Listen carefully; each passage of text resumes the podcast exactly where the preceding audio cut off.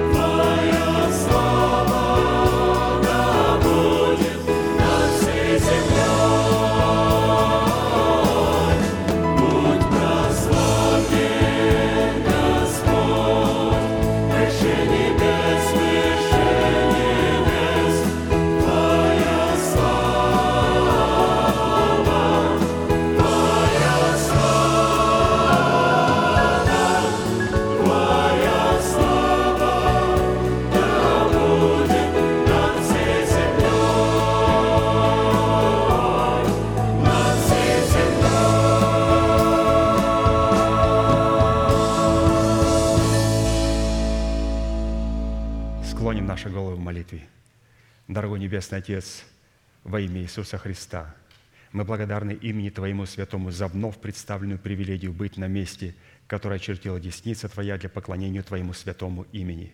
И ныне позволь наследие Твоему во имя крови завета подняться на вершины для нас недосягаемые и сокрушить всякое бремя и запинающий нас грех.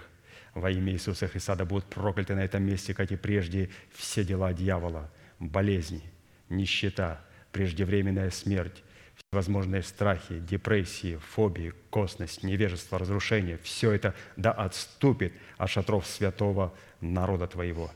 И ныне встань, Господи, на место покоя Твоего, Ты и ковчег могущества Твоего, и да облекутся святые Твои спасением Твоим, и да возрадуются пред лицом Твоим.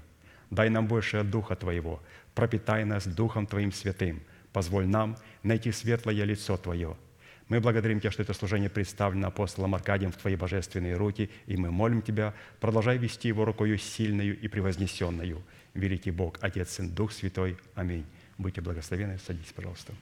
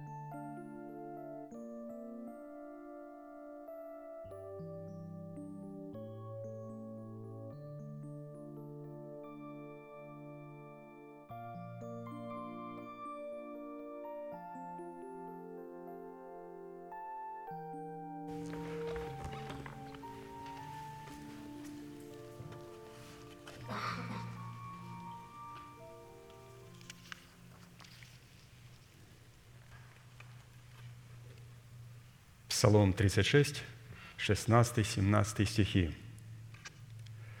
«Малое у праведника лучше богатства многих нечестивых, ибо мышцы нечестивых сокрушатся, а праведников подкрепляет Господь». Когда Господь стоит за малым, то оно, с одной стороны, никогда не может истощиться, а с другой – может увеличиться до восполнения потребностей сотен, тысяч и даже миллионов людей. Потому что праведник надеется не на то малое, которое доверил ему Бог, а на самого Бога, который доверил ему это малое. Это очень важное определение, святые, и мы должны его знать, если вас спросят, кто такой праведник. Конечно, вы можете сказать, праведник – это тот, кто оправдан и который творит дела правды – и вас спросят, какие дела правды должен творить праведник. И вы должны сказать, вот дело правды. Праведник надеется на Бога, а не на то малое, которое даровал ему Бог. То есть праведник надеется на Бога. Очень сильное определение. Так, например, вдова из Сарепты Сидонская по слову Илии, понадеявшись на Бога, вместе со своим сыном и Ильей питались в течение всего голода количеством муки и масла только одного опреснока или одной небольшой лепешки. А Иисус завтраком одного мальчика, состоящим из пяти небольших лепешек и двух небольших рыбок, накормил тысячи людей, а из тех кусков хлеба и рыбок, которые они не доели, собрали двенадцать больших полных корзин. Это то, что происходит у праведника и с праведником.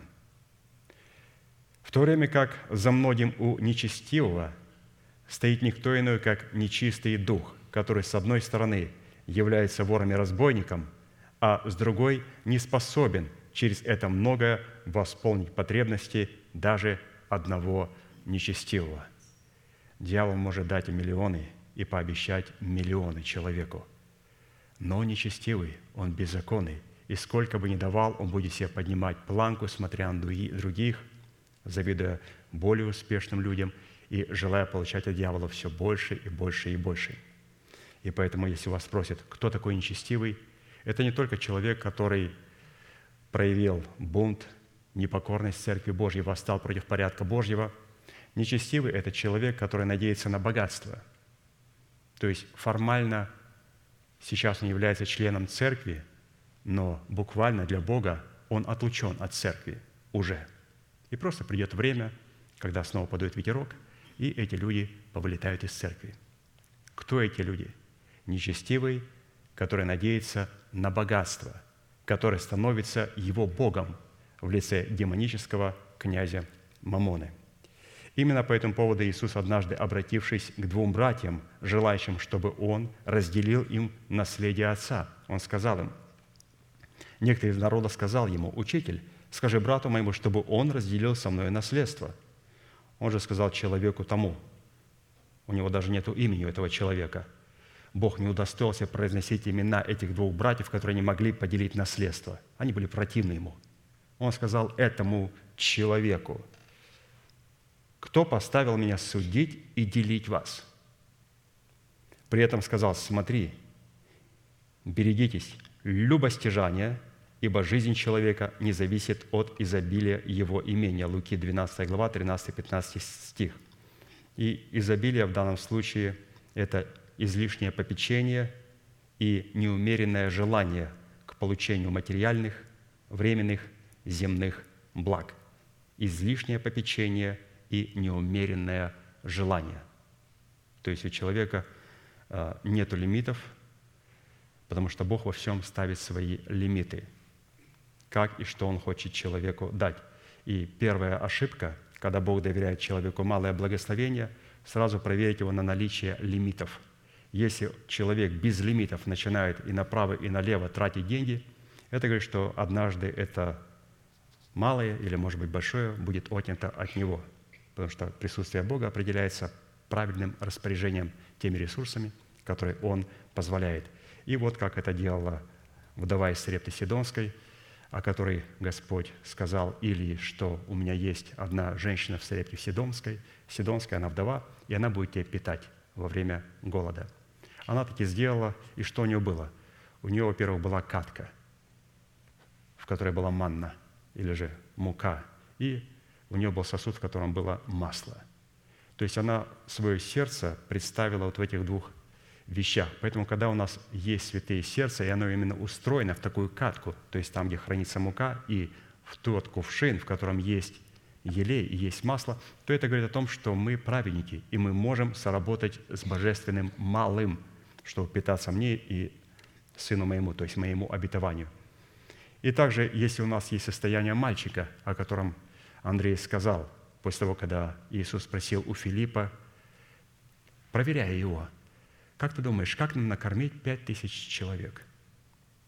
Он говорит, ну, тут и на 200 динариев не, не достанется всем.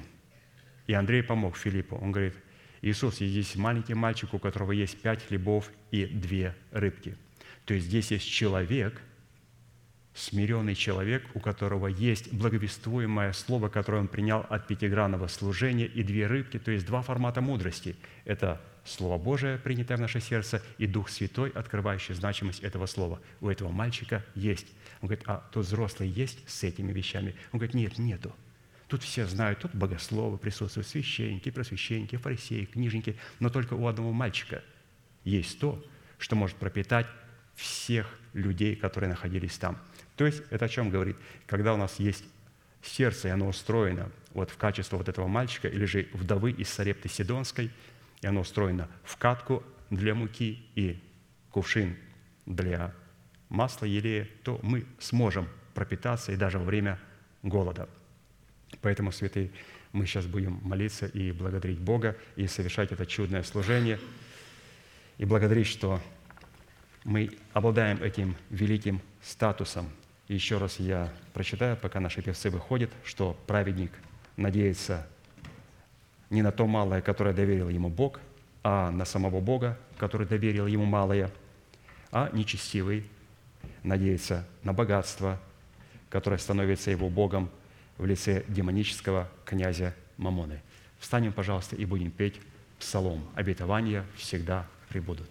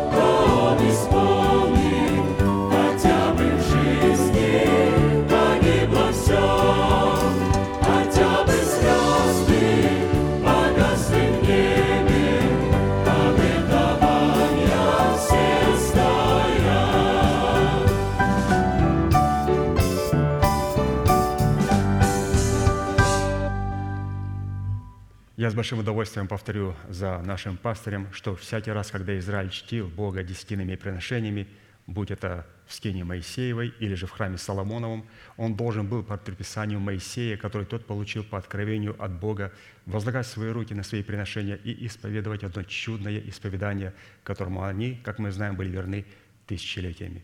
Мы с вами, будучи тем же Израилем, привитые к тому же корню, питаясь соком той же маслины, сделаем то же самое. Протяните вашу правую руку, символ правовой деятельности, и, пожалуйста, молитесь вместе со мной. Дорогой Небесный Отец – во имя Иисуса Христа я отделил десятины от дома своего и принес Твой дом, чтобы в доме Твоем была пища. Я не даю ее в печали, я не даю ее в нечистоте, и я не даю ее для мертвого. Я глубоко верю в Твое неизменное Слово и рад, что имею привилегию выражать мою любовь и признавать Твою власть. И ныне, согласно Твоего Слова, я молю Тебя прямо сейчас, да откроются Твои небесные окна, и да придет благословение Твое до избытка на Твой искупленный народ во имя Иисуса Христа. Аминь. Будьте благословены. Садитесь, пожалуйста.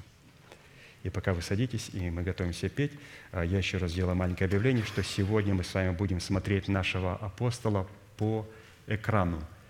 И сразу скажу, а, что это одна из проповедей, первых проповедей, как раз когда мы вернулись после пандемии, и там он говорил о том, каким образом Бог а, утверждает свой завет через наше уединение.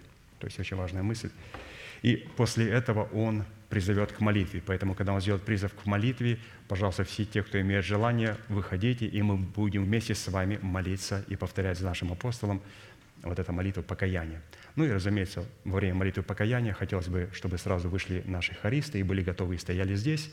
После этого на экран будет отключен, и мы потом уже будем петь псалом и участвовать в нашем хлебопреломлении здесь, на этом месте. Все, будьте благословены в вашем просмотре.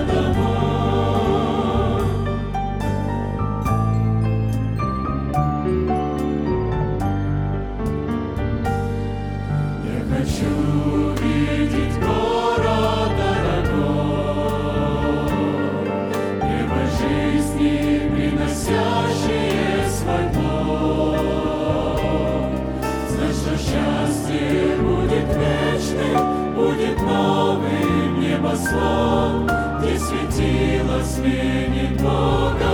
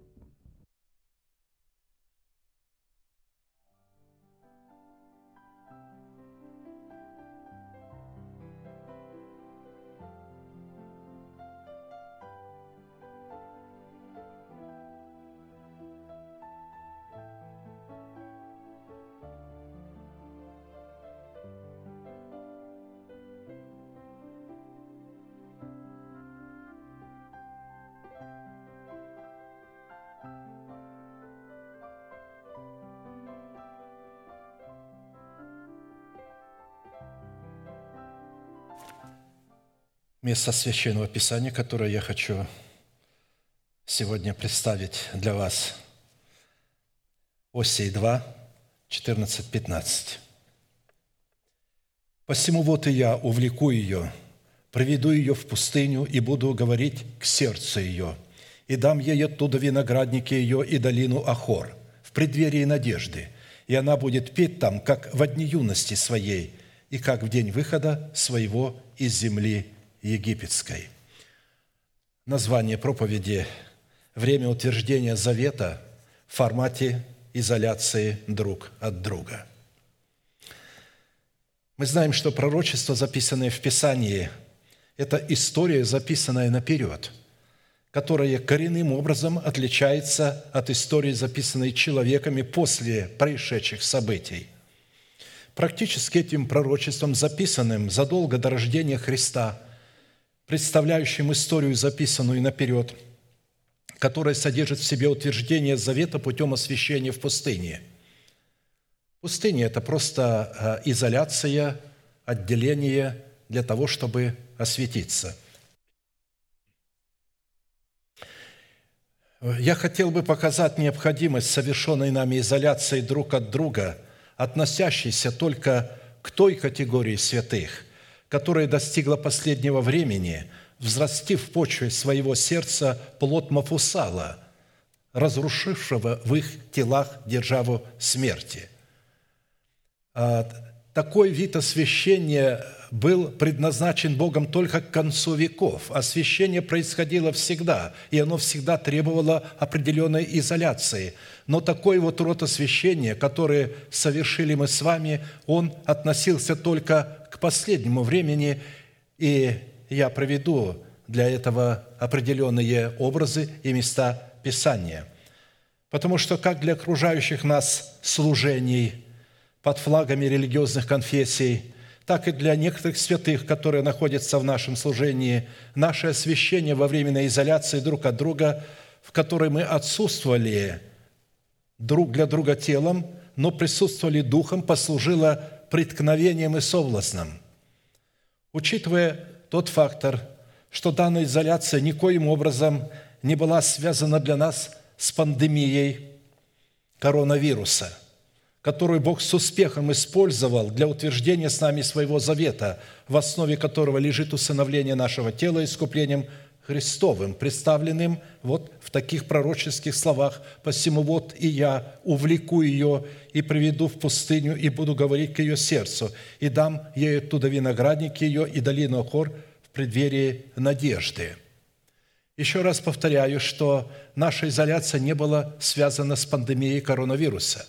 Именно сейчас разгул коронавируса – гораздо больше, чем когда мы ушли в изоляцию. Сегодня только в одной Индии более 400 тысяч человек ежедневно заражаются. Он мутировал, стал более быстрым, коварным и ужасным. А так как в Индии людей хоронят только путем сжигания, сжигают трупы и пепел э, в реку священную, в которой они, вот, из которой они пьют, они туда эту все трупы, то э, э, буквально все объято пламенем, э, все в копоте во всех городах. Не хватает кислорода, нету кислорода. Люди умирают в очередях, где падают. Ну, представляете, когда почти полмиллиона каждый день, а умирает по несколько тысяч каждый день. И те люди, которые э, с этим пафосом, да никакого коронавируса нет, да ничего такого нет.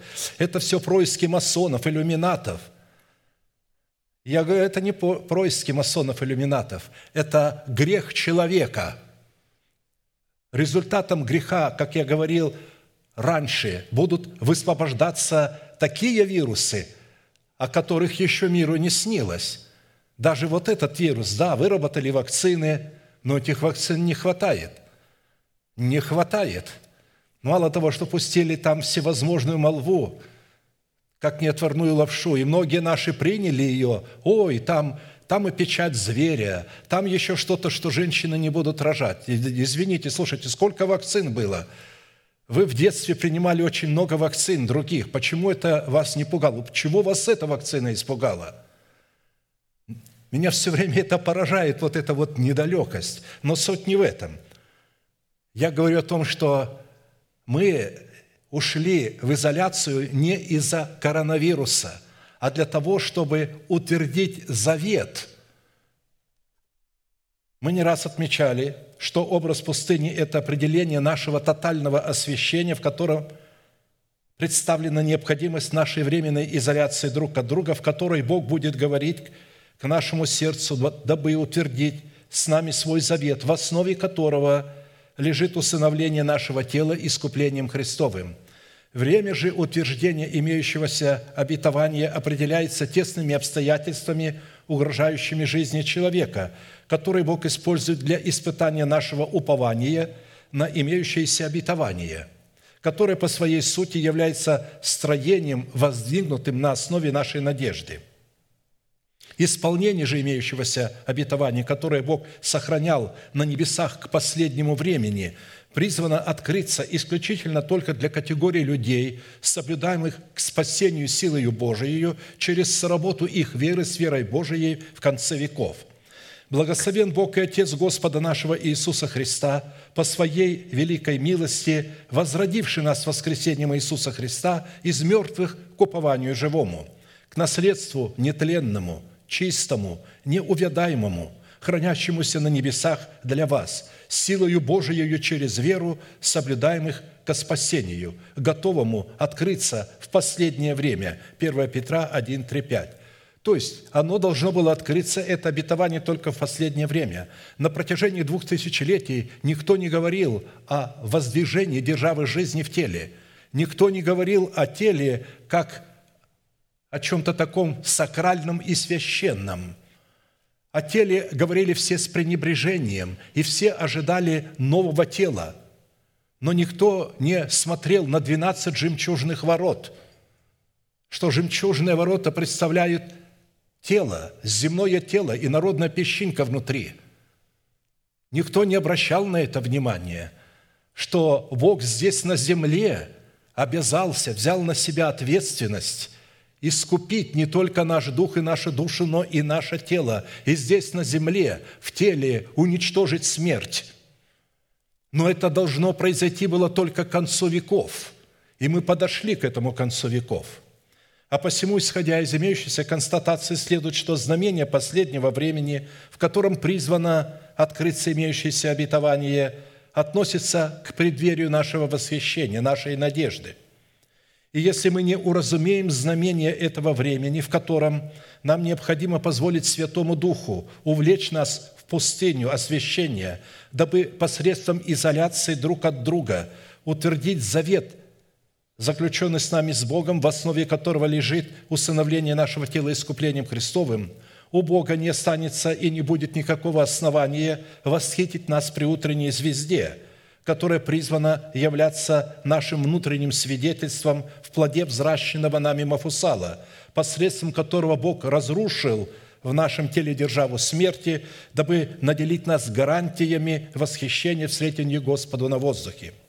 В то время как способ, которым призвано утверждаться имеющееся обетование в пустыне нашего освящения, состоящее в изоляции друг от друга, определяется функциями плода наших уст – исповедующих воздвижение в нашем теле державы жизни, обуславливающей в нашем духе атмосферу Царства Небесного.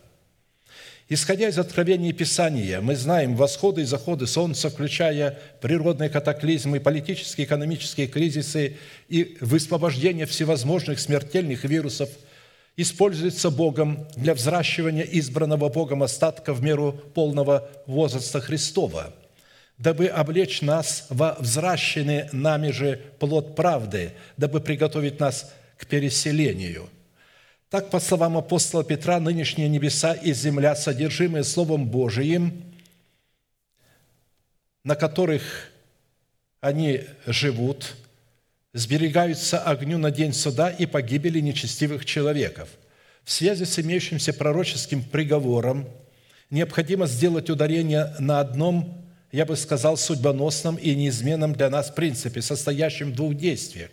Первое. Обетование, даруемое нам Богом в усыновлении нашего тела искуплением Христовым, мы можем принять и утвердить только через слушание благовествуемого слова, которое дается нам исключительно в формате семени оправдания, которой мы призваны взрастить в доброй почве нашего сердца в плод правды, а посему наследовать обетование усыновления нашего тела искуплением Христовым, мы призываемся в плоде правды, взращенного нами из семени правды в едеме нашего сердца.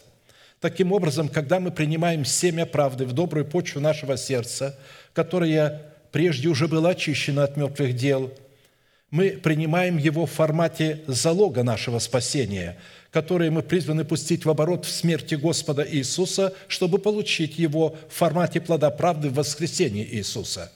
При условии нашего нахождения в своем собрании, в котором структура порядка, устрояющего правление Бога в теле Христовом, призвана состоять в структуре божественной теократии, состоящей в границах полноты начальствующего учения Христова. А посему всякое собрание, в котором отсутствует порядок, состоящий в структуре божественной теократии, и в котором отсутствует полнота начальствующего учения Христова, не может быть нашим собранием. Поэтому таким собранием, людям, находящимся в таких собраниях, Бог говорит, выходите из Вавилона, бегите из него, чтобы вам не погибнуть за грехи его – люди, находящиеся в собраниях демократической структуры, бегите из таких собраний, найдите собрание со структурой теократии, потому что это обыкновенный Вавилон. И если вы не убежите в свое время, вы на основании Писания вместе с ними будете уничтожены. Во-вторых, обетование, даруемое нам Богом – в усыновлении нашего тела искуплением Христовым, которое мы приняли в добрую почву нашего сердца в формате семени и затем взрастили его в формат плода правды, необходимо утвердить, как написано, «И прислал Хирам царь Тирский послов к Давиду, и кедровые деревья, и плотников, и каменщиков, и они построили дом Давиду. И уразумел Давид, что Господь утвердил его царем над Израилем, что и возвысил царство его ради народа своего Израиля – 2 Царств 5, 11, 12. Обратите внимание, в данном случае утверждение Давида царем над Израилем образно состояло в том, что Бог облег его тело в нового человека, воскресение Христова, потому что образом воскресения Христова или же нашим домом является наше тело. У Давида это был дом из кедра. Кедр – это праведность Божия. Он разумел, что Бог утвердил его царем. Когда? Когда Бог облег его тело. Образно, когда ему построили дом из кедрового дерева. Саул, предшественник Давида, не уразумел и пренебрег отпущенным ему Богом временем для утверждения его царем над Израилем, а посему и не пытался взрастить из данного ему семени правды, плод правды, дабы дать Богу основание облечь его тело в плод правды – в силу чего Бог отверг его, чтобы он не был царем над Израилем. И отвечал Самуил, неужели все сожжения и жертвы столько же приятны Господу? Ведь эти люди полагают, что все сожжениями и жертвами они обратят на себя благоволение Бога. А Самуил говорит Саулу, неужели ты думаешь, что это благоприятно Господу, столько же приятно? Вот, неужели все сожжения и жертвы столько же приятны Господу, как послушание глазу Господа – то есть послушание глазу Господа лучше жертвы и повиновения, и лучше тука овнов, ибо непокорность есть такой же грех, как волшебство, и противление то же, что и поклонство за то, что ты отверг Слово Господа, и Он отверг тебя, чтобы ты не был царем». 1 Царств 15, 22, 23. А он-то приносил жертву, он думал, что путем приношения жертвы он умилостивит Бога. Он приносил жертву не по закону, Самуил сказал, жди меня, я на седьмой день приду. Но он не дожался одного дня, и в шестой день принес жертву. И Бог говорит, за то, что ты отверг мое слово, я отверг тебя, чтобы ты был царем над Израилем. Исходя из имеющихся образов, определением нашего царства является наше тело – при условии, что мы устроили наше тело в дом молитвы, в котором Слово Божие является средством и орудием для достижения поставленной для нас Богом цели, состоящей в усыновлении нашего тела искуплением Христовым. А посему, если царская власть нашего разума, даруемая нам Богом для царства над нашим телом, не будет утверждена форматом освящения, состоящего в изоляции друг от друга, у Бога не будет никакого основания усыновить наше тело искуплением Христовым, дабы снабдить нас гарантиями к встретению с собою на воздухе. В утверждении имеющегося обетования следует обратить особое внимание на четыре вещи, связанные друг с другом, а именно на признаки времени и в утверждении имеющегося обетования. Во-вторых, на средства, призванные утвердить имеющееся обетование. Третье, на способ утверждения имеющегося обетования. И в-четвертых, на наличие Святого Духа в качестве Господа и Господина нашей жизни. В своей совокупности эти четыре составляющие находятся во власти Бога, а посему избираются Богом и могут приниматься нами исключительно на Его условиях – в связи с этим нам необходимо будет ответить на четыре вопроса. По каким признакам нам следует разуметь знамение времени, данное нам для утверждения завета, в основе которого лежит усыновление нашего тела искуплением Христовым? Во-вторых, какие средства мы призваны задействовать для утверждения завета, в основании которого лежит усыновление нашего тела искуплением Христовым? Третье. Какой способ мы призваны задействовать для утверждения завета, в основании которого лежит усыновление нашего тела искуплением Христовым. И четвертое, по каким признакам следует определять, что мы приняли Святого Духа в качестве Господа и Господина своей жизни. Потому что без соработы со Святым Духом, открывающим истину в сердце, во времени освящения, в средствах освящения, в способе освящения, у нас не будет никакой возможности утвердить заключенный нами с Богом завет в плоде взращенного нами Мафусала – при этом нам следует разуметь, что само по себе утверждение завета с Богом является печатью праведности, которую мы, подобно Аврааму, имели до обрезания. Вот это утверждение завета или эта изоляция – это момент, когда Бог будет наносить печать праведности, которую мы уже имели до обрезания. Мы говорим, что Аврааму вера вменилась в праведность. Когда вменилась? По обрезанию или до обрезания – не по обрезанию, а до обрезания. И знак обрезания он получил как печать праведности через веру, которую имел в необрезании. Римлянам 4, 9, 11. Однако, если мы понадеемся на праведность, которую мы получили до обрезания нашего сердца в формате залога, и не утвердим ее посредством оборота в обрезании нашего сердца, чтобы получить ее в свою собственность, то мы утратим залог нашей праведности, которая дана была нам в формате семени. Итак, вопрос первый. По каким признакам нам следует разуметь знамение времени, данное нам для утверждения завета, в основании которого лежит усыновление нашего тела искуплением Христовым?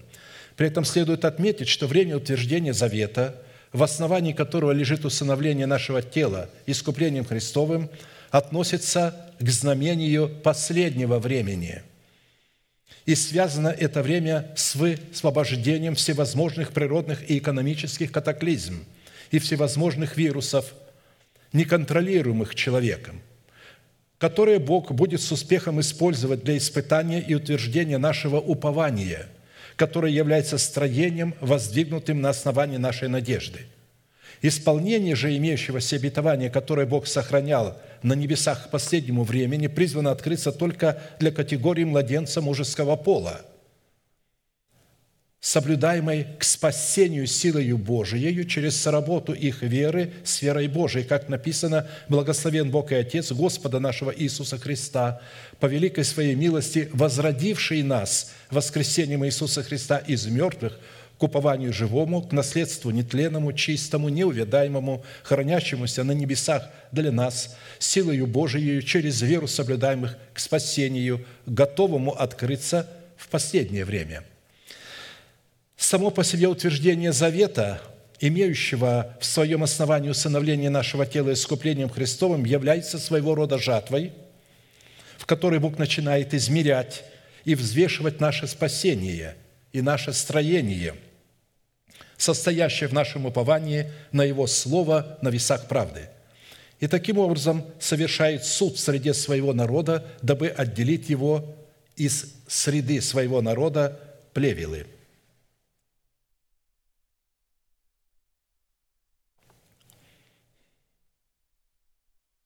Именно во время отведенной для утверждения завета в людях, входящих в категорию плевелов, обнаруживаются и обнаружатся всевозможные идолы, которым они ходили, полагая, что ходят Богу, и вменяли себе это в заслугу, за которую еще и ожидали благодарности от Бога – в то время как в противоположной категории человеков во время утверждения завета обнаружится отсутствие идолов в сердце, как это было описано в притче о блудном сыне, который был взвешен на весах правды и был найден достойным благоволения своего отца. В то время как при взвешивании на весах правды старшего сына оказалось, что он найден был очень легким, так как его идолами являлись его дела – я никогда не оставлял тебя, я столько тебе служил. Вы видите, он надеется на дела. Он представляет пред отцом, я же столько дел сделал, а этот ничего не сделал, он ушел, расточил все, а я тебе верно служил. И поэтому по предположению его, он этими делами служил отцу, а также его идолами являлись его друзья, которые не являлись друзьями его отца – у младшего сына не было дел, на которые он мог бы уповать, и не было друзей, которые не являлись друзьями отца. Он пришел без друзей и без дел. Он пришел и сказал, если можешь меня принять число наемников. А тот дал ему лучшую одежду, царскую обувь, царский перстень и закатил пир. Видите – Описывая эту картину, Святой Дух через пророка Иеремию представил состояние отцовского сердца Бога, в котором он сетует о таких сынах, имеющих идолов в своем сердце, которые составляют определенную часть его народа, которые подвигли его к гневу на них. «Вот слышу вопль чери народа моего из дальней страны. Разве нет Господа на Сионе? Разве нет царя на нем? Зачем они подвигли меня на гнев своими идолами, чужеземными, ничтожными. Прошла жатва, кончилось лето, а мы не спасены». Иеремия 8, 19, 20. Видите, как э, через пророка Иеремию Бог выразил притчу, что происходило в притче о блудном сыне. Поэтому первым признаком времени для утверждения завета их много, но я э, приведу четыре, и этого достаточно – Первым признаком времени для утверждения завета между нами и Богом, в основании которого лежит усыновление нашего тела искуплением Христовым, является образ изолирования пророка Илии от других пророков у потока Харафа, который является протоком Иордана, чтобы утвердить с ним свой завет, взвесив его на весах правды и приготовив его таким способом к восхищению – Необходимость изоляции от общения друг с другом, в которой Бог получает основание утвердить свой завет, в основании которого лежит обетование, относящееся к пределу нашей надежды, представлена в обстоятельствах изоляции пророка Ильи от других пророков у потока Харафа во время экономического кризиса, связанного с великим голодом. В аналогичных обстоятельствах нашего времени мы узрели это знамение в пандемии – связанный с вирусом COVID-19, повлекший за собой экономический и политический кризис во всех странах мира, который мы использовали как повод к утверждению завета путем нашего освящения, связанного с изоляцией друг от друга, в которой мы, отсутствуя телом, но присутствуя духом, продолжали пребывать друг с другом в общении через регулярное слушание Слова Божия – и сказал Илья Фисветянин и жителей Галатских Ахаву, «Жив Господь, Бог Израилев, пред которым я стою. В сии годы не будет ни росы, ни дождя, разве только по моему слову». И было к нему слово Господне, «Пойди отсюда и обратись на восток, и скройся у потока Харафа». Восток – это всегда образ суда, что против Иордана. Из этого потока ты будешь пить, а вороном я велел кормить тебя – и пошел он и сделал по слову Господню, и остался у потока Харафа, что против Иордана, и вороны приносили ему хлеб и мясо по утру, и хлеб и мясо по вечеру, а из потока он пил». Чтобы создать обстоятельства для утверждения завета во времени пророка Илии, Святой Дух побудил Илью высвободить голод на землю, чтобы изолировать его от общения с подобными ему пророками – дабы путем тотального освящения утвердить с ним свой завет, дабы даровать ему гарантии на восхищение. Иордан является прообразом смерти, в которую мы погрузились в смерти Господа Иисуса, дабы утвердить свое отделение от своего народа, от дома нашего Отца и от своей душевной жизни – а посему под образом потока Харафа, который является притоком Иордана, из которого пил Илья, находясь в изоляции других пророков, следует разуметь его освящение в смерти Господа Иисуса до тех пор, пока этот проток не высохнет. То есть практически проток высох, а он представлял прообраз смерти. Высох – это значит, он поглотил смерть, он победил смерть таким образом.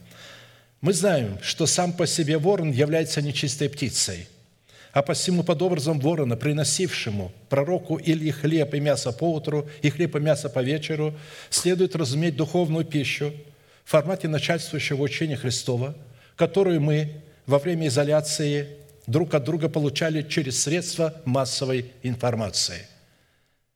Видите, где ворона мы определили? Мы сидели у телевизора или у экрана телевизора – Э, что является вороном, нечистой птицей.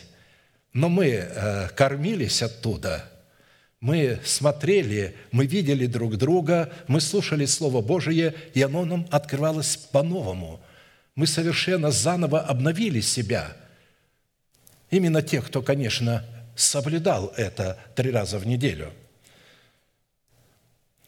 Хорошо. Вторым признаком времени для утверждения завета – эти четыре признака вместе взяты, но мы говорим с разных сторон, чтобы показать, что же произошло с нами во время изоляции друг от друга. Поэтому вторым признаком для утверждения завета между нами и Богом, в основании которого лежит усыновление нашего тела искуплением Христовым, является образ нашей изоляции от общего поклонения. Причина, чтобы вскормить своей грудью – взращиваемый нами плод в образе усыновления своего тела искуплением Христовым в лице Самуила. Через несколько времени зачала Анна и родила сына и дала ему имя Самуил. Ибо говорила она от Господа, я и спросила его. И пошел муж ее Илкана и все семейство его совершить годичную жертву Господу и обеты свои. Анна же не пошла, сказав мужу своему, когда младенец отнят будет от груди и подрастет, тогда я отведу его, и он явится пред Господом и останется там навсегда». И сказал ей Елкана, муж ее, «Делай, что тебе угодно, оставайся, доколе не вскорбишь его грудью, только да утвердит Господь слово, вышедшее из уст твоих».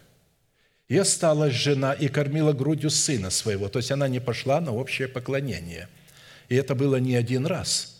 Ведь чтобы вскормить, там было достаточно лет, и она отлучила себя, изолировала себя от общего поклонения.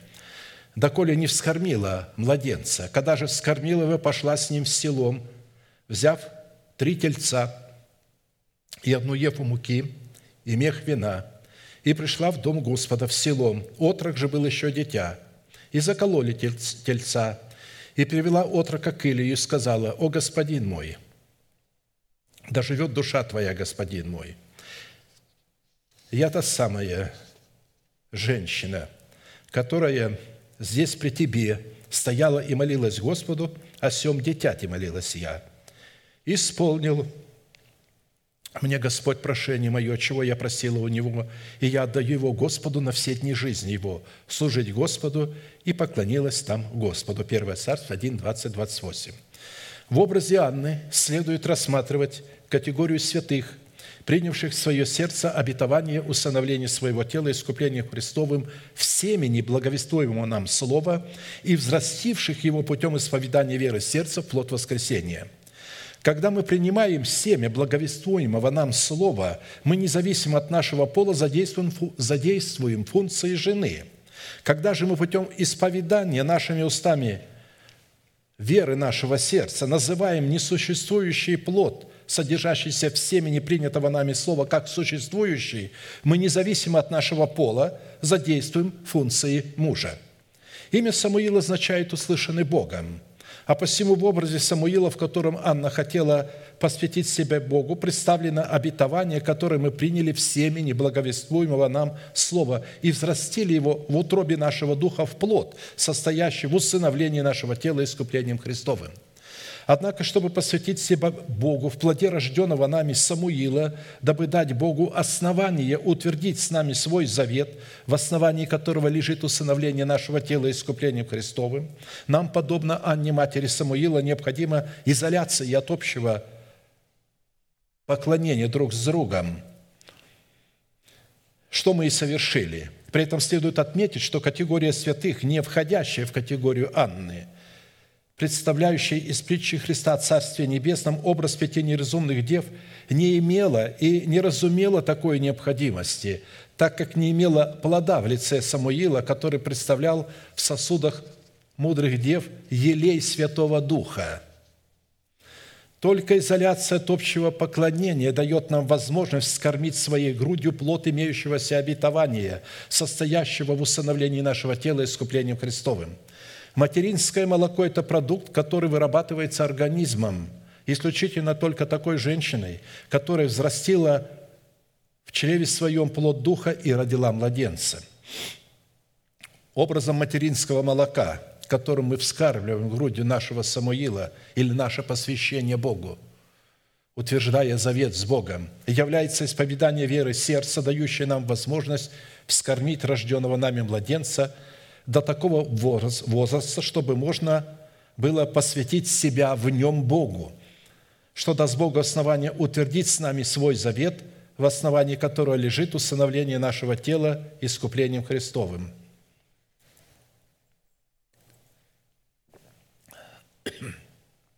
Третьим признаком времени для утверждения завета между нами и Богом, в основании которого лежит усыновление нашего тела искуплением Христовым – является образ нашей изоляции в пустыне и сухой земле. «Возвеселится пустыня и сухая земля, и возрадуется страна необитаемая, и расцветет, как нарцисс. Великолепно будет свести и радоваться, будет торжествовать и ликовать. Слава Ливана дастся ей». Речь не идет о пустыне, речь идет о людях пустыни – Потому что просто самой пустыне слава Ливана, слава праведности не дается – Речь идет о людях пустыни, о людях освящения. Великолепие кормила из Сарона. Они увидят славу Господа, величие Бога нашего. Укрепите ослабевшие руки и утвердите колени дрожащие. Скажите робким душою, будьте тверды, не бойтесь. Вот Бог ваш придет, отмщение, воздаяние Божие, Он придет и спасет вас – Тогда откроются глаза слепых и уши глухих, глухих отверзнутся. Тогда хромовь скочит, как олень, и язык немого будет петь, ибо пробьются воды в пустыне и в степи потоки, и превратится призрак вод в озеро, и жаждущая земля в источники вод. В жилище шакалов, где они покоятся, будет место для тростника и камыша, и будет там большая дорога, и путь по ней назовется путем святым – Нечисто не будет ходить по нему, но он будет для них одних. Идущий этим путем даже и неопытные не заблудятся. Льва не будет там, и хищный зверь не взойдет на него, не найдется его там, а будут ходить искупленные, и возвратятся избавленные Господом, придут на Сион с радостным восклицанием, и радость вечная будет над головою их. И они найдут радость и веселье, а печаль и воздыхание удалятся. Исайя 35, 1, 10. Итак, если изоляция в пустыне указывает на образ нашего тотального освящения, в котором мы преследуем цель нашего тотального посвящения на служение Богу живому и истинному, то сухая земля в имеющейся изоляции указывает на состояние сердца жаждущего правды, которое обнаруживает себя в жажде и алкане откровений Святого Духа, призванных открыться к последнему времени в формате нашего нетленного, чистого и неувядаемого наследия во Христе Иисусе. Блажены алчущие и жаждущие правды, ибо они насытятся. Матфея 5, 6. Результатом такой изоляции, в которой будет утвержден завет между Богом и нами, в основании которого лежит усыновление нашего тела искуплением Христовым, явится веселье, которое обнаружит в себя воздвижение державы жизни в нашем теле. То есть каждый из нас верою обнаружит ее в себе и будет только ожидать время, когда это произойдет.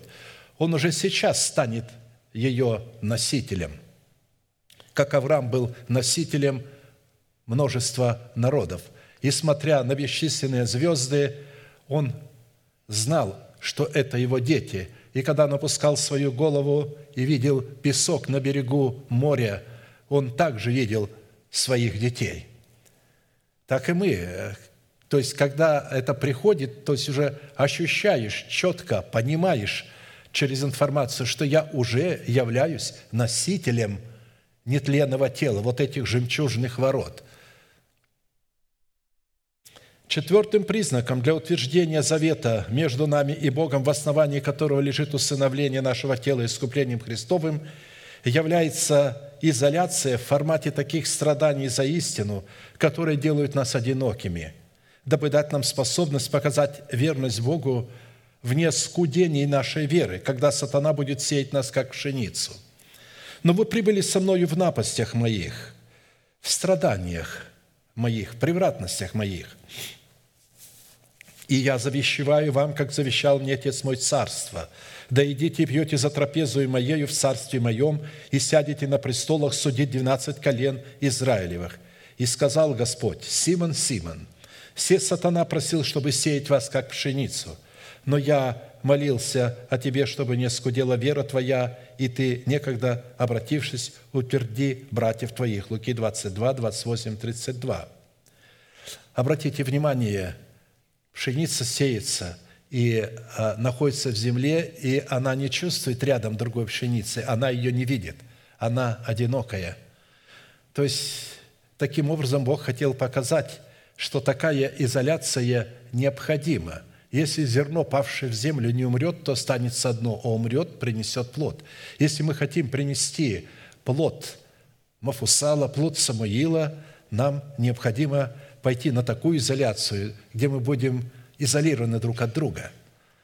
Но, повторяю, это обетование относилось в буквальном смысле только к последнему времени, к знамению последнего времени и только к категории младенца мужеского пола в достоинстве пяти мудрых дев. Оно не относилось к неразумным девам – потому что у них не было в сосуде масла. Вопрос второй. Какие средства мы призваны задействовать для утверждения завета между нами и Богом, в основании которого лежит усыновление нашего тела искуплением Христовым?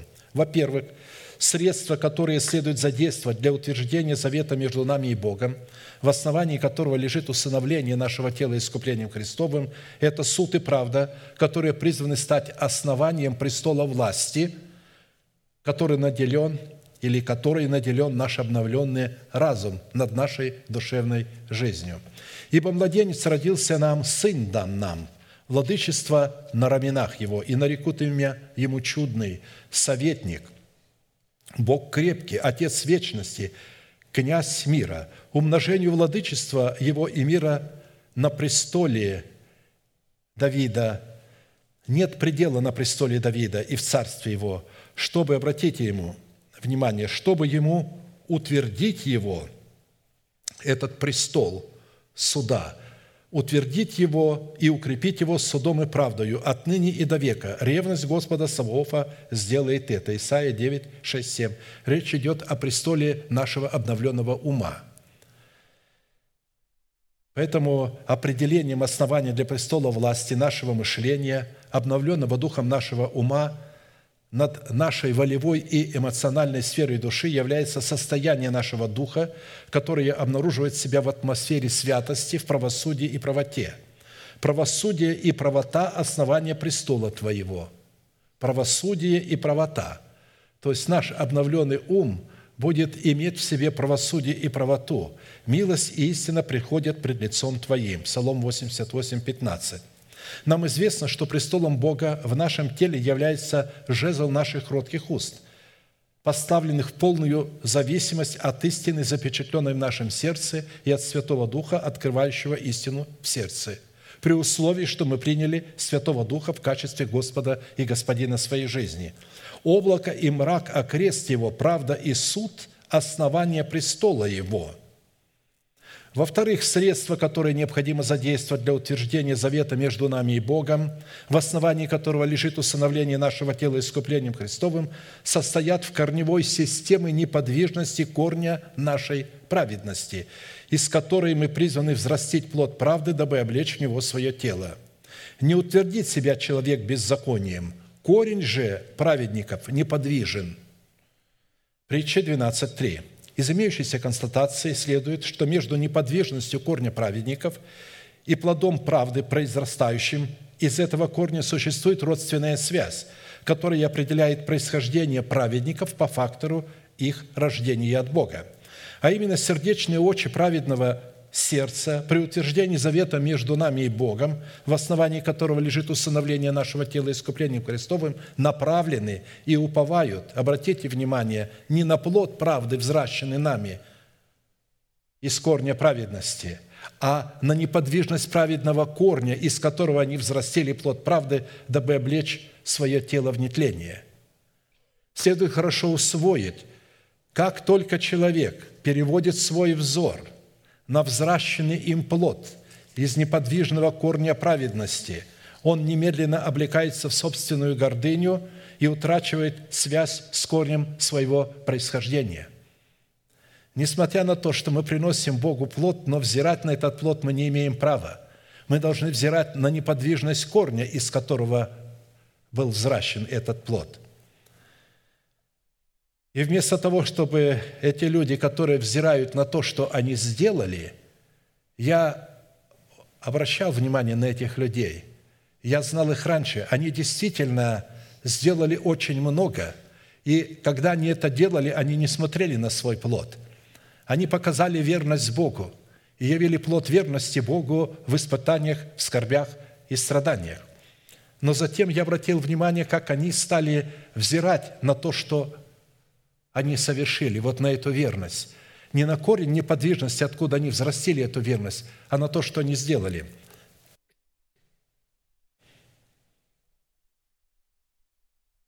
Это хорошо а, было видно, когда мы приехали сюда, то был такой слет узников. Значит, только для узников слет. Те, которые пострадали за Христа, были осуждены и э, сидели в лагерях и тюрьмах. Они собрались, они несли на себе, и вот они все время гордились этим, они все время говорили другим, и они чувствовали свою превознесенность над другими. И те люди, которые, э, которым не удостоилось пострадать за истину вот именно таким путем, они были людьми второго сорта – они не были духовным авторитетом. Духовным авторитетом становились в церквах люди, которые попадали в тюрьмы и в лагеря. И вот они начали на это смотреть. И я видел, насколько они были жалкими и ничтожными. А Божье помазание совершенно их оставило. Премудрость Божия совершенно от них отступила.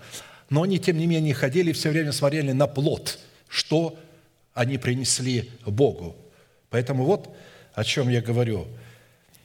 Поэтому, как только человек переводит взор свой с а, а, корень неподвижности на плод – то вместо того, чтобы утвердить завет с Богом, в основании которого лежит усыновление нашего тела искуплением Христовым, человек расторгает свой завет с Богом и обращает себя в сына погибели. «И было ко мне слово Господне, Сын человеческий, скажи начальствующему в тире, так говорит Господь Бог, за то, что вознеслось сердце твое, и ты говоришь, я Бог, восседаю на седалище Божьем в сердце морей, и, будучи человеком, а не Богом, ставишь ум твой наравне с умом Божиим – вот ты премудрее Даниила, нет тайны, сокрытой от тебя. Твоей мудростью и твоим разумом ты приобрел себе богатство, и в сокровищнице твоей собрал золото и серебра, серебра. Большой мудростью твоею посредством торговли твоей ты умножил богатство твое, и ум твой возгордился богатством твоим. Зато так говорит Господь Бог, так как ты ум твой ставишь наравне с умом Божиим – вот я приведу на тебя иноземцев, летевших из народов, и они обнажат мечи свои против красы твоей мудрости, и помрачат блеск твой, не изведут тебя в могилу, и умрешь в сердце морей смертью убитых». Иезекиилия 28, 1, 8. То есть, а, он смотрел на эту премудрость. Эти люди тоже смотрят на эту премудрость, потому что это Божья премудрость – Божье благоволение, Божья милость дала возможность оказать такую верность. Я слышал, как некоторые говорили, я бы никогда такого не перенесла. Я не готова потерять своих детей, чтобы их у меня отняли, меня посадили в тюрьму. Я не готова. Как это люди могли такое переносить? То есть, а, потом, когда эти люди перенесли, конечно, я встречал и других людей, которые перенесли это, и я видел их удивительное смирение. Красота этого смирения была потрясаемая. Я встречался и с другой стороной узников, которые смотрели на неподвижность корня – откуда выросла эта верность, они никогда не кичились тем, что они пострадали. Наоборот, после этого они стали очень смиренными, кроткими, и премудрость Божия была с ними. Это, э, это две категории. Поэтому нам нужно всегда быть очень осторожными, когда мы смотрим на то, что Бог через нас произвел, какой плод мы принесли. Всегда смотрите на неподвижность корня – когда вы смотрите на неподвижность корня, а не на плод, вы не даете оценку своему плоду. Павел говорит, что придет день, когда Бог осветит все скрытое во мраке, и будет всякому похвала. Я не сужу о себе. Он не судил о себе, что какой плод он приносил, потому что это была функция Бога. И когда человек смотрит на плод, он берет функции Бога, он начинает уже давать себе оценку, он уже венец на себя возлагает, медали и перевесь царскую – не понимая, что он лишает себя этой перевязи и этого венца. В-третьих, средства, которые следует задействовать для утверждения завета между нами и Богом, состоят в нашей полной изоляции от нашего народа, от дома нашего Отца и от своей душевной жизни, дабы дать в своем сердце место Всевышнему, чтобы таким путем злословия злословящих Его могли падать на нас.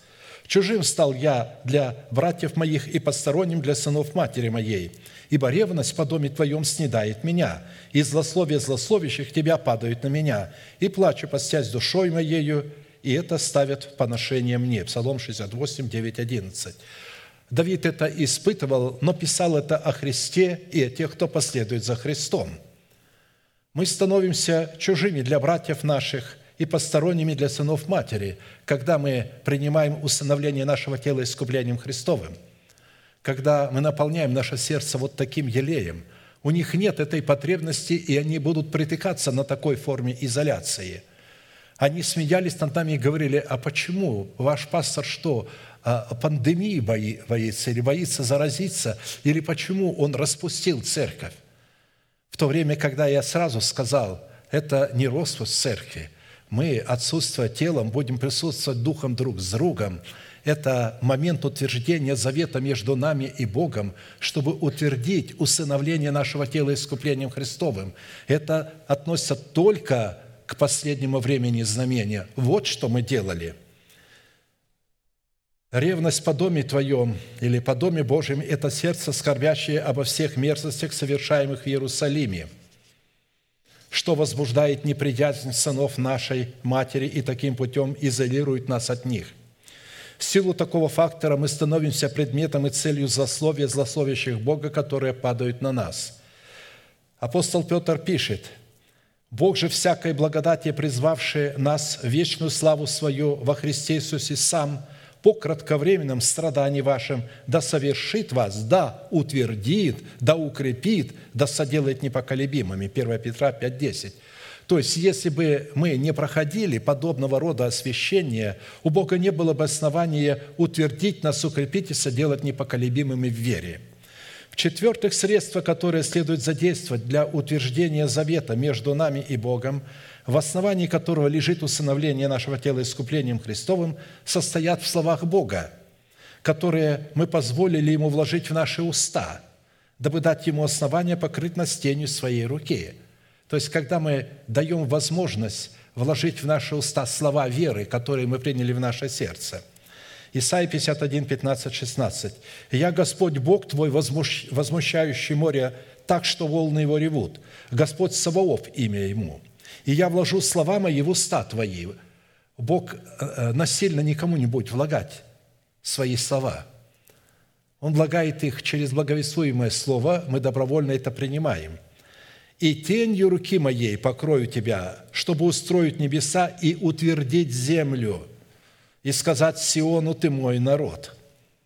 Утвердить землю, утвердить тело, которое создано из земли, утвердить завет в этом теле, воздвигнуть в этом теле державу жизни. Бог может вложить свои слова в наши уста только через своего посланника, благовествующего нам Его Слово – и покрыть нас своей тенью только через добровольное повиновение Слову Его посланника, так как повиновение Слову, которое Бог вложил в уста своих посланников, призвано являться для нас тенью Его руки – Таким образом, когда мы принимаем в наше сердце Слово из уст посланника Бога и исповедуем его своими устами, эти слова становятся словами веры, которые отделяют нас для Бога и таким образом дают Богу основание утвердить нашу землю и покрывают нас тенью Его руки – Вопрос третий. Какой способ мы призваны задействовать для утверждения завета между нами и Богом, в основании которого лежит усыновление нашего тела искуплением Христовым? Первый способ, который следует задействовать для утверждения завета между нами и Богом, состоит в почитании себя мертвыми для греха, живыми же для Бога во Христе Иисусе и исповеданием несуществующей державы жизни в своем теле как существующей. Это первый способ – Почитайте себя мертвыми для греха, живыми же для Бога во Христе Иисусе Господе нашим». Римлянам 6.11. Практически почитать себя мертвыми для греха, живыми же для Бога – это в своих мыслях изолировать себя от греха, живущего в нашем теле в лице ветхого человека с делами его. Потому что какие мысли в душе человека, таков и он. Притчи 23.7. Слова Бога, которые мы помещаем в свое сердце в формате мыслей, являются верой Божией в нашем сердце. И когда мы исповедуем эти мысли своими устами в формате веры Божией, Бог утверждает с нами свой завет, в основании которого лежит усыновление нашего тела искуплением Христовым. Бог поставил Авраама отцом многих народов, которому он поверил, животворящим мертвых и называющим несуществующее как существующее – Второй способ, который необходимо задействовать для утверждения завета между нами и Богом, в основании которого лежит усыновление нашего тела искуплением Христовым, состоит в том, чтобы мы были преисполнены любовью друг к другу.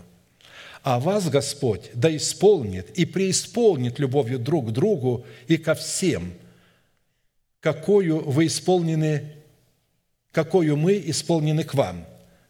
Что чтобы утвердить сердца ваши непорочными во святыне пред Богом и Отцом нашим в пришествии Господа нашего Иисуса Христа со святыми Его. Аминь. 1 Фессалоникийцам 3, 12, 13.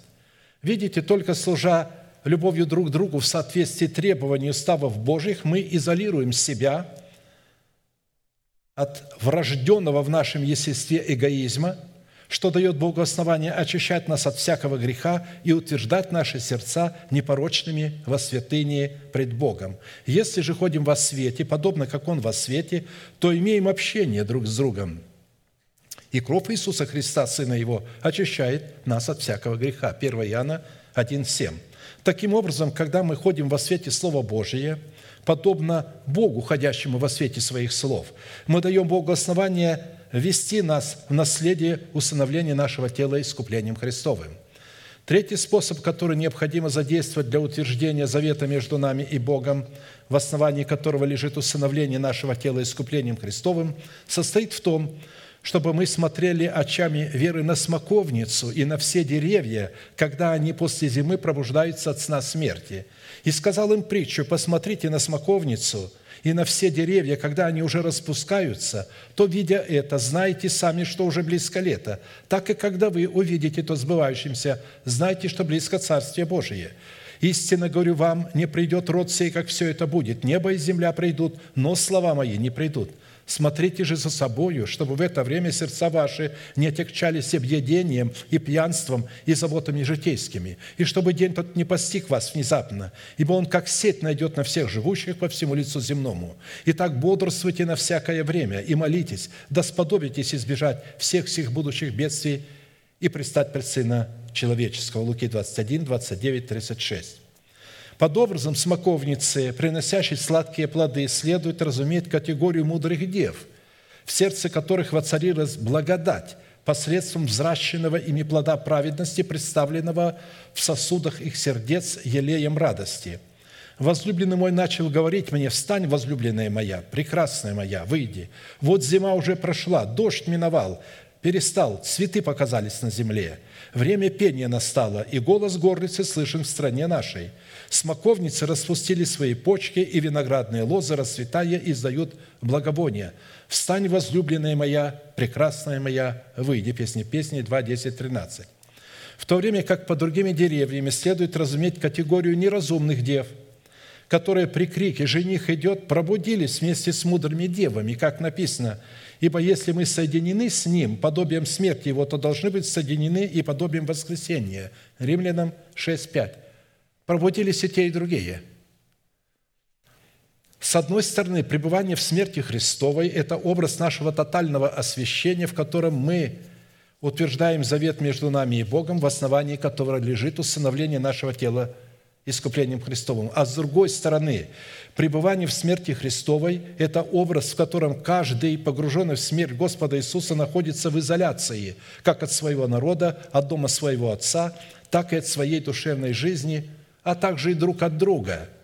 А посему пробуждение – это соединение друг с другом воскресением Христовым, при условии наличия в сосуде своего сердца елея радости, от которого весело горит наш светильник. Таким образом, под образом цветения смоковницы и других деревьев следует разуметь пробуждение жизни после зимы, которая в данной притче указывает на образ смерти Христовой, в которой пребывала смоковница и другие деревья. Дабы посредством, посредством данной нам изоляции в смерти Христовом, определяющей наше тотальное освящение – утвердить завет между нами и Богом, в основании которого лежит усыновление нашего тела искуплением Христовым. Я не буду э, пространяться дальше. Пять неразумных дев э, не будут восхищены при утренней звезде, но они получат два крыла большого орла и станут двумя светильниками пред Богом на земле и будут служить угрозой для Антихриста – во время его царствования, омрачат его царство. Как я часто говорил, когда созревает какой-то фрукт или какая-то овощ у вас на огороде, вы не срываете все сразу, вы берете зрелый плод, срываете, а тот остается созревать. Так и здесь. Бог придет и возьмет тех, кто созрели к этому, тех, у которых елей был в сосуде. И поэтому Он тех возносит. Те тут же видят тех, то есть у них еще есть время, они видят, жених идет, они обе пробудились, обе испытали на себе воскресенье, но в то же время одна из сторон испытала угасание э, жизни Божией в себе. Они испугались. А как они увидели, что там есть жизнь Божия? Это будет момент, когда наши тела будут облечены в жемчуг воскресения Христова. Вот как они увидели – а так нас ничего с ними не разделяло, кроме этого. Они были такие же, как и мы. Царство Небесное подобно десяти девам. Они ничем не отличаются друг от друга. Но только в момент, когда жених идет, и когда они встали и увидели, что те стали другими, вот когда мы облечемся в нового человека, тогда они это увидят. И тогда они скажут – как вы это сделали? Скажите нам, дайте нам, дайте нам эти принципы веры. Они скажут, купите у продающих, то есть заплатите. Надо будет возвратиться к тому, что мы смотрели с вами в изоляции, к учению Иисуса Христа, пришедшему во плоти, к молитве, что такое молитва и как ее творить. И когда они начнут в этом пребывать и обретут это, им будут даны два крыла, но в это время младенец мужеского пола будет восхищен. Тогда они скажут, Господи, и нам отвори, то есть восхити нас. Вот, вот мы уже это, мы же купили, мы же э, заплатили цену. Он скажет, но я вас не знаю, как э, э, людей, младенца мужеского пола. Вы потеряли свое время, но они не потеряли своего спасения и своего царства. В-четвертых, способ, которым необходимо задействовать который необходимо задействовать для утверждения завета между нами и Богом, в основании которого лежит установление нашего тела искуплением Христовым, состоит в том, чтобы мы избавились от беспорядочных и лукавых людей, ибо не во всех вера. чтобы нам избавиться от беспорядочных и лукавых людей, ибо не во всех вера. Но верен Господь, который утвердит вас и сохранит от лукавого. Мы уверены о вас в Господе, что вы исполняете и будете исполнять то, что мы вам повелеваем. Второе Фессалоникийцам 3,24. Дисциплинированная изоляция от беспорядочных и лукавых людей – это гарантия и способ, который необходим для утверждения завета между нами и Богом, в основании которого лежит усыновление нашего тела искуплением Христовым. Не обманывайтесь, худые сообщества развращают добрые нравы. Учитывая, что время наше стекло, я э, не буду продолжать дальше. Дальше речь идет о Святом Духе – о Слове Божьем. Без Святого Духа, которого мы должны принять как Господа и Господина своей жизни, мы не сможем вот эти три выше э, стоящие положения, о которых мы с вами говорили, использовать. Сейчас мы склоним наши головы, будем молиться, и все желающие бросить вызов державе смерти в своем теле или же греху, который одолел вас, вы можете прийти сюда. Бог намерен прямо сейчас силой Святого Духа очистить вас от греха при вашем исповедании, когда вы сделаете решение оставить ваш грех раз и навсегда и посвятить себя Богу. Он может это сделать. Будем молиться, и да благословит нас Господь. Мы ждем вас у алтаря.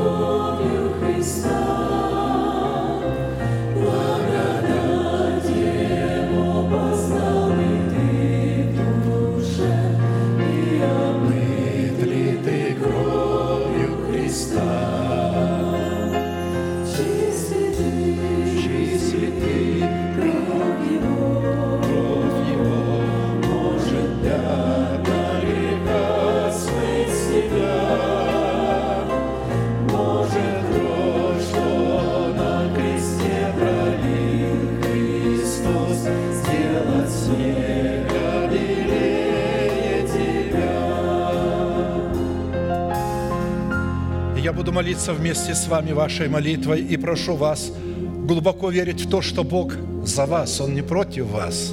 Он готов прямо сейчас избавить вас от позора, избавить вас от власти греха, снять это бремя, очистить вас и бросить ваши грехи в бездну забвения никогда не вспоминать их. Глаза закрыты – это элемент тайной комнаты. Ладони подняты к небесам. Знак того, что вы готовы принять от Бога, что Он желает дать вам. Молитесь со мной, Небесный Отец. Во имя Иисуса Христа я прихожу к Тебе вновь и вновь. Я простираю мои руки без гнева и сомнения. Прошу Тебя, прости меня – омой меня, очисть меня. Я посвятил себя раз и навсегда. Ты мой Бог, я Твое дитя. Избави меня от позора греха, избави меня от рабства греху. Я ненавижу грех, я люблю Твою святость.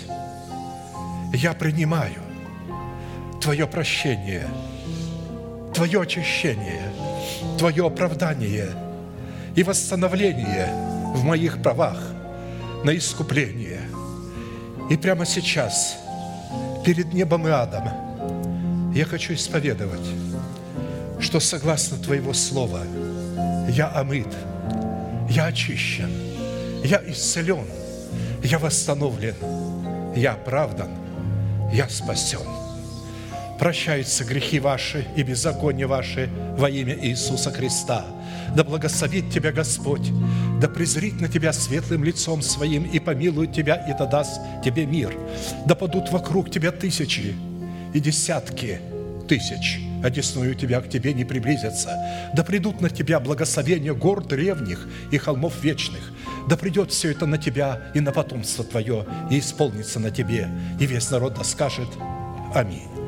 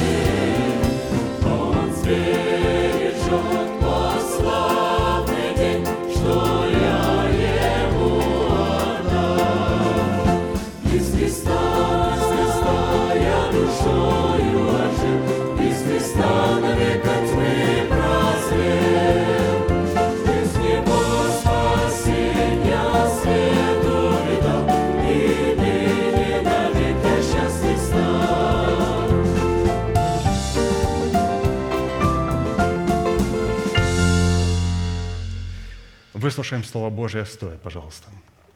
1 Коринфянам, глава 11, с 23 стиха. «Ибо я от самого Господа принял то, что и вам передал, что Господь Иисус в ту ночь, в которую предан был, взял хлеб и, возблагодарив, преломил и сказал, «Примите, ядите, сие из тела мое за вас ломимое, сие творите в мое воспоминание». Также и чашу после вечери сказал, «Сия чаша есть новый завет в моей крови, сие творите, когда только будете пить в мое воспоминание. Ибо всякий раз, когда вы едите хлеб сей и пьете чашу сию, смерть Господню возвещаете, доколе Он придет. Посему, кто будет есть хлеб сей или пить чашу Господню недостойно, виновен вин будет против тела и крови Господней. Да испытывает же себя человек, и таким образом пусть ест от хлеба сего и пьет из чаши сей. Ибо кто ест и пьет недостойно, тот ест и пьет осуждение себе, не рассуждая о теле Господнем. Оттого многие из вас немощные и больны, и немало умирают. Ибо если бы мы судили сами себя, то не были бы судимы. Будучи же судимы, наказываемся от Господа, чтобы не быть осужденными с миром. Еще раз, святые, я напомню, что вместе с пастором Аркадием, что кто может участвовать в этом таинстве.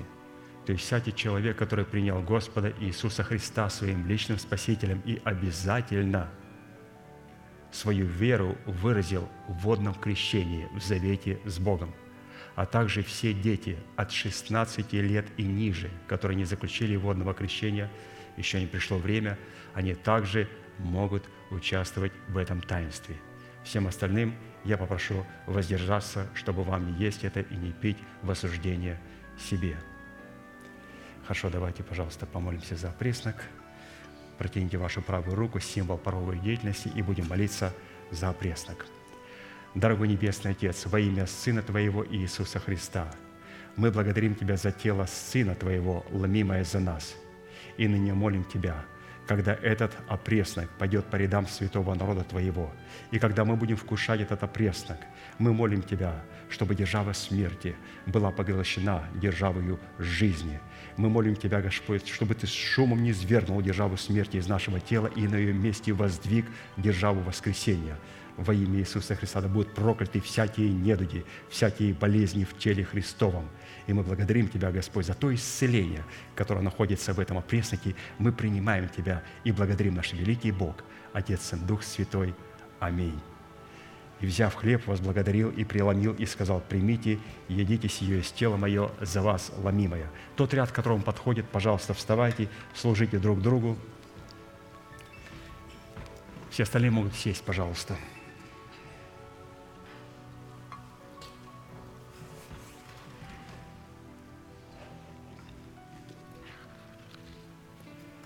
Пастырь не закончил четвертой составляющей в своей проповеди, а мы сейчас ее закончим. У него не было времени, но у нас во время, во время хлебопреломления будет эта возможность. Итак, давайте вспомним вопрос четвертый, который он не имел возможности закончить сегодня. Звучит следующим образом. По каким признакам следует определять, что мы приняли Святого Духа в качестве Господа и Господина своей жизни – принимая в свое сердце Святого Духа в качестве Господа и Господина нашей жизни, мы на самом деле, подобно Ревете, будем отделены или изолированы от нашего народа, от дома нашего Отца и от своей прежней душевной жизни. И есть четыре признака, которые Он представляет, которые позволят нам, чтобы Дух Святой был Господом и Господином нашей жизни. Первый признак является мудрость Бога запечатленное на скрижалях нашего сердца в достоинстве полноты начальствующего учения Христова, дающее основание Святому Духу войти в мудрое сердце в качестве нашего Господа и Господина. Исход 31, 6. «И вот я в сердце всякого мудрого вложу мудрость, дабы они сделали все, что я повелел тебе». Действие Бога, состоящее во вложении в мудрое сердце мудрости, представляющий Святой Дух, является ролью Бога – а вот вложение мудрости в формате Слова Божия в доброе сердце, очищенное от мертвых дел, является ролью человека. То есть здесь для нас представлено, каким образом Дух Святой становится нашим Господином. Две роли. Роль Бога. Он вкладывает мудрость в лице Духа Святого. То есть это Отец, оказывается, разрешает Духу Святому стать нашим Господином при одном условии, если мы выполняем свою роль. И эта роль заключается в том, чтобы принять мудрость Бога в доброе свое сердце в формате Слова –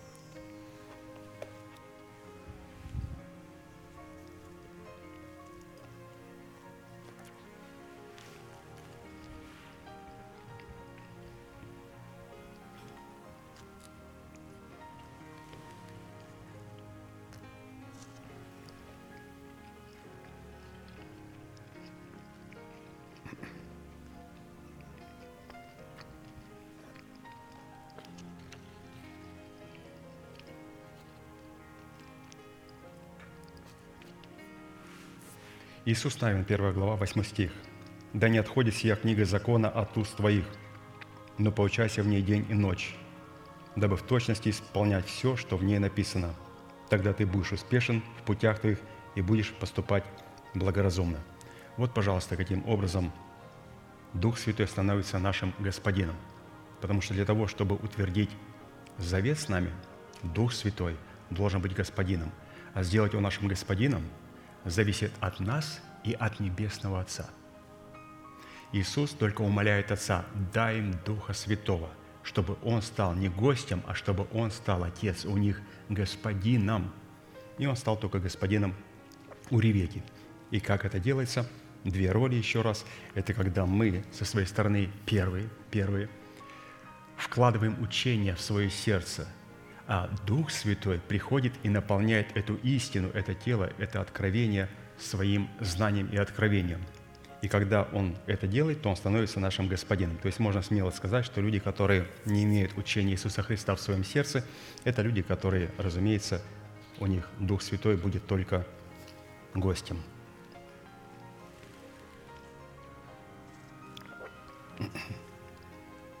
Второй признаком принятия Святого Духа в качестве Господина своей жизни, посредством которого мы, подобно Рвете, будем отделены или изолированы от нашего народа, от дома нашего Отца и от своей прежней душевной жизни, дабы утвердить завет между нами и Богом, является, разумеется, крещение Святым Духом со знамениями иных языков.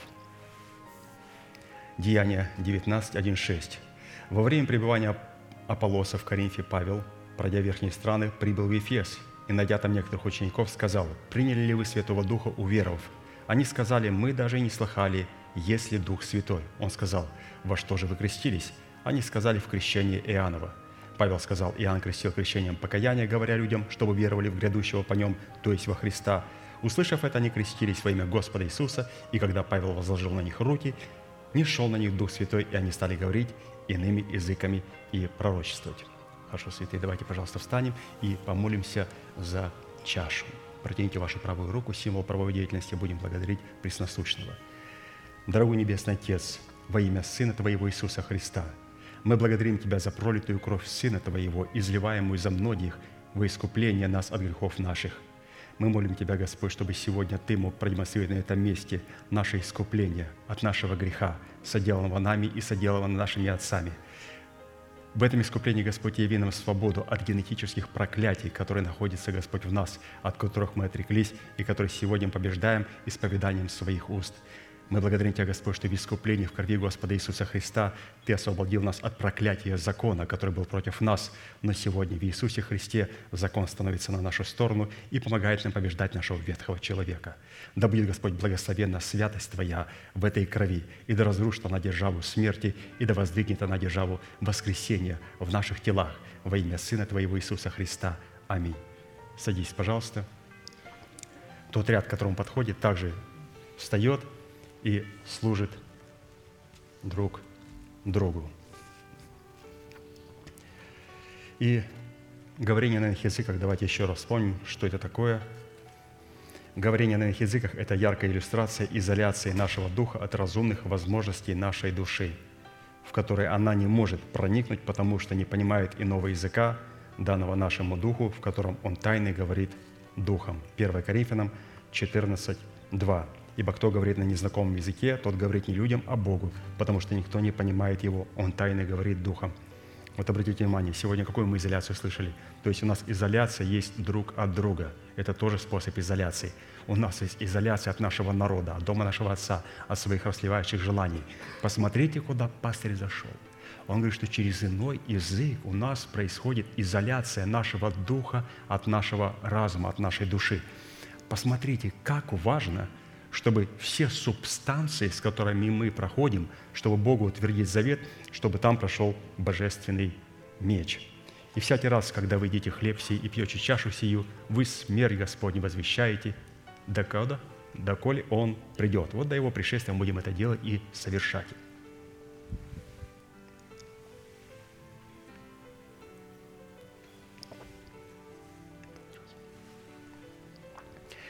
Третий признак принятия Святого Духа, как Господина и Господа, является способность водиться Святым Духом, без которого усыновление нашего тела искуплением Христовым невозможно.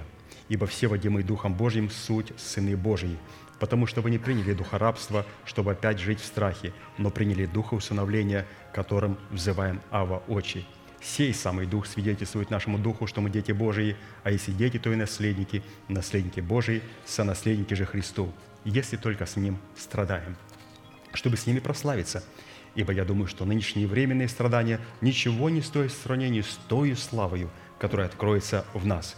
Ибо твари, то есть ангелы, с надеждой ожидают откровения сынов Божьих, потому что тварь покорилась суете недобровольно – но по воле покорившего ее, в надежде, что и сама тварь, ангелы Божии, которые служат нам, освобождены будут от рабства тлению в свободу славы детей Божьих, ибо знаем, что вся тварь совокупно стенает и мучается до ныне. То есть, когда мы страдаем, болеем, а, представьте, что не только мы страдаем, ангелы, которые нам служат, они знают, какой в нас заключен потенциал, как они мучаются и страдают вместе с нами, ожидая, и ожидая вместе с нами искупления наших тел – Дух Святой стенает и молит Отца, ангелы стенают, святые стенают и так далее. То есть все вокруг стенает. И четвертый признак принятия Святого Духа в качестве Господина своей жизни, посредством которого мы, подобно ревете, будем отделены или изолированы от нашего народа, от дома нашего Отца и от своей прежней душевной жизни. Зачем? Дабы утвердить завет между нами и Богом, является молитва со Святым Духом и во Святом Духе – которое по своей сути является в наших устах Словом Божьим. То есть молитва в Духе Святым и с Духом Святым будем молиться Духом, будем молиться и умом. Молиться Духом – это то есть исповедовать то Слово, которое мы приняли и исповедуем веру нашего сердца. Это не просто выучить наизусть какой-то стих и потом красиво его. Это, это, это не молитва, это рассказывать стихи в церкви – мы не призваны рассказывать стихи друг другу в церкви, мы призваны молиться. А молиться может только человек, у которого оно записано в сердце, которому он обновил свое мышление и который он исповедует только кроткими устами. Вот это молитва. Все остальное – рассказывание библейских стишков. И Писание говорит, что мы должны молиться с Духом Святым, как на своем родном языке, будь это украинский, русский, немецкий или еврейский, любой еврей, мы молимся, но также и обязательно молиться духом. Это обязательно, потому что наш дух необходимо питать. Мы проходили в пятницу, пастор написал, что добродетельная жена, она встает и ночью, и раздает а, нужное своим служанкам, урочное. А что наш, нужно нашему духу? Нашему духу необходимо получить пищу в формате иного языка. Поэтому добродетельная жена, она молится на иных языках для того, чтобы насытить вот эту свою служанку, плод своего духа. Это очень важная составляющая. Поэтому святые, которые а, не крещены со знамением и наговорения, пожалуйста, задумайтесь. Добродетельная жена – это которая встает ночью и дает урочное своим служанкам. Наш дух нуждается в пище. И не надо ждать. У меня не получится. Получится. Ну как не получится? У всех получается, у вас не получится. Ну как не получится? Необходимо только избавиться, исповедать все свои грехи, чтобы в сердце не было обиды и жажда. Вот и все. Получится. Хорошо, святые, мы сейчас закончим нашей неизменной манифестацией, и я бы еще раз хотел вас поблагодарить э, за ваше терпение и за ваше ожидание. То есть то обстоятельство, в котором мы находимся, для этого нужно просто терпение, ну, может быть, и долгое терпение. Все зависит от Господа. Просто необходимо, как пастор говорит, просто перетерпеть, переждать, пережить. То есть это все пройдет. Потом будем смотреть на все это уже, находясь в победе Христовой. И это будет только в памяти останется, и то на время. Потом все это исчезнет и будет стерто. И я благодарен тех святых, которые понимают, и иногда святые подходят и говорят, ну как пастырь? Слово «как» трудно сказать. Для меня пастырь – это человек, который передает мне слово.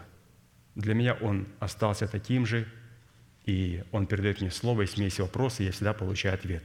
Для меня он как? Очень хорошо – то есть он передает мне конспект, если что-то непонятно, скажи мне, я тебе объясню.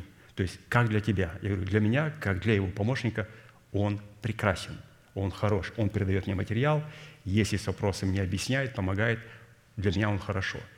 Ну, для личного присутствия, то есть необходим еще процесс реабилитации. Поэтому на вопрос, ну, как пастырь, все-таки красивее мне нравятся другие вопросы, когда задают святые с этого же собрания – он говорит, передайте пастырю привет, мы его любим, мы его ждем, и мы за него молимся. О, как красиво и хорошо. Одни говорят, how are you? А другие говорят, мы его любим, мы Его молимся и мы Его ждем. Давайте сделаем так, чтобы не просто спрашивать и, как говорится, не тревожить а, не сестру Тамару, потому что на ней тоже лежит определенный груз тяжести, потому что она переносит это уже, но не как сестра в Господе, а так же, как и жена. То есть мы должны понимать, что на ней тоже лежит определенный сильный груз и давление, которое необходимо нести. И если у вас есть возможность просто ну, не посылать текст-месседжи, хотя я не слышу, чтобы кто-то посылал, ну просто я говорю такое, ну как там? А просто передайте не в формате текст-месседжа. Вот скажите детям его, вот, пожалуйста, детям его, можете передать мне – если имею эту возможность, я передам детям пастырей, чтобы они сказали, что такой-то, такой-то передавал вам привет. Вот это хорошо. А вот эти звонки, текст-месседжи, это такое детство, такая душевность. И вот это, ну как он? Такая душевность, нам бы оставить ее. И сказать, мы молимся за него. И вот у нас есть молитвенное собрание в пятницу, в воскресенье. Вот это как он, how are you? Он там можно показать и спросить в молитве. Но это не говорю как упрек, а просто так, чтобы мы могли понять ситуацию и друг друга помогать, и друг за другом молиться. Хорошо, святые, давайте встанем и завершим нашей неизменной манифестацией. Могущему же соблюсти нас от падения и поставить пред славою Своею непорочными в радости, единому, премудрому Богу, Спасителю нашему, через Иисуса Христа, Господа нашего – слава и величие, сила и власть прежде всех веков, ныне и во все веки. Аминь. Благодарю, святые, за ваше участие, за вашу молитву, за ваше присутствие, конечно же. Следующее собрание будет на ячейках, где мы будем продолжать разбирать то слово, которое мы слышали от нашего пастыря, получили от него. И, конечно же, оно будет продолжаться во вторник в 7 часов вечера на этом же месте. Будьте благословены в вашем пути в жилищах ваших. Как апостол говорит, можете поприветствовать, пожалуйста, друг друга.